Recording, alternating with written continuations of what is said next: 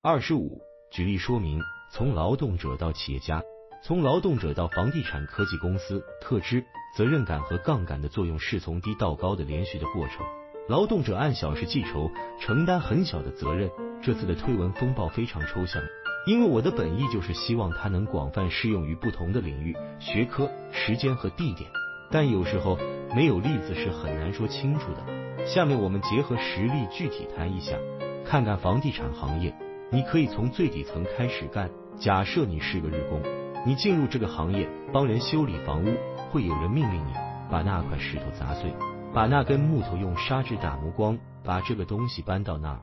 在建筑工地上都是这样卑微的工作。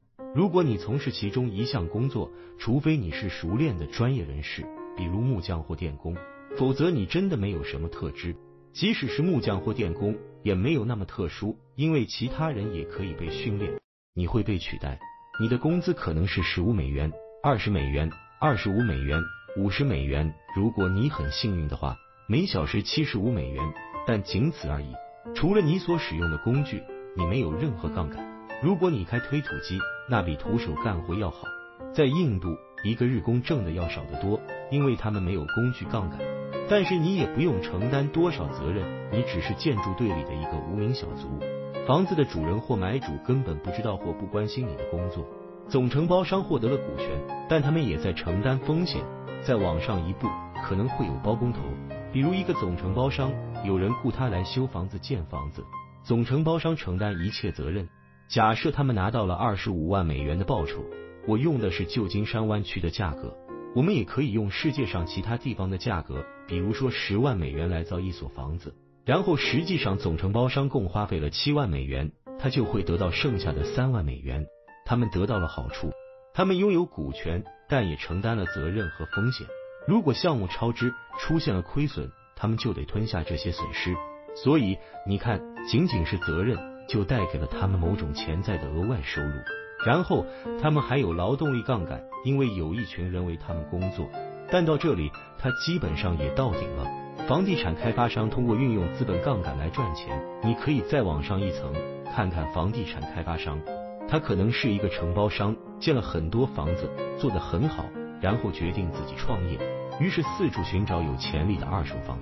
他们从投资者那里筹集资金，或者自己预付买下这些房子，修缮好，然后以两倍的价格卖掉。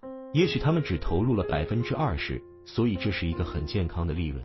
像这样的开发者，他担负了更多的责任，也承担了更大的风险。他也拥有更多的特质，因为他必须知道哪些社区值得购买，哪些地块好，哪些地块差。即使现在的房产看起来很糟糕，他也必须能够想象到将来完工的房子会是什么样子。有了特支，加上更多的责任和风险，现在还有了资本杠杆，因为他也把钱投入到了项目中。但可以想象的是，他花二十万美元买一块地或一栋破旧的房子，然后把它变成一栋价值一百万美元的豪宅，剩余的就全部收入囊中。建筑师、大型开发商和房地产投资信托的层次更高，在往上的一个层次，可能就是著名的建筑师或开发商。因为你已经完成了很多出色的项目，所以只要在项目上加上你的名字，就可以增加它的价值。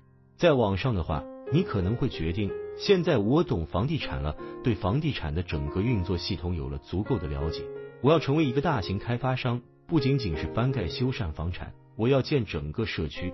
另外一个人可能会说，我喜欢这种杠杆，但不想管那么多人。我想通过资本去赚更多，所以我要成立一个房地产投资信托。这就需要更多的特质，不仅是关于房地产投资和房地产建设，还要对金融市场、资本市场以及房地产信托如何运作有足够的了解。房地产科技公司运用了最大的杠杆。一个更高层次的人可能会说，我想在这个市场上运用最大的杠杆。最大限度的发挥我的特质。这个人说：“我懂房地产，了解这里的一切，从基本的房屋建造到建设和销售房产，到房地产市场如何运行和繁荣。我也了解科技行业，知道如何招募开发人员，怎么编写代码，打造好的产品。我知道如何从风投那里筹集资金，如何回报，以及所有这一切是如何运作的。显然没有一个人能懂这么多。你可以组建一个团队。”每个成员有不同的技能组，合起来就具备了关于科技和房地产的所有特质。它将承担巨大的责任，公司的名字也面对很高的风险，但它带来的将是超高的回报。人们会把他们的生命投入其中，去承担这种重大的风险。它将拥有开发人员产生的代码杠杆，还有投资人和创始人自己投入的钱所产生的资本杠杆，还有高质量员工产生的劳动力杠杆。这些员工都是你能找到的最高素质的工程师、设计师和营销人员。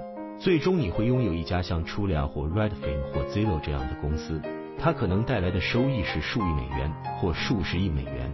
从一个只能在工地上用手刨的日工一路走过来，当你一层一层的往上叠加技能，越来越多的只能在工作中获得的特质，而不是普通人都知道的知识，越来越多的责任和风险，还有越来越多的牛人、代码和媒体，你就在不断的扩大发展的机会。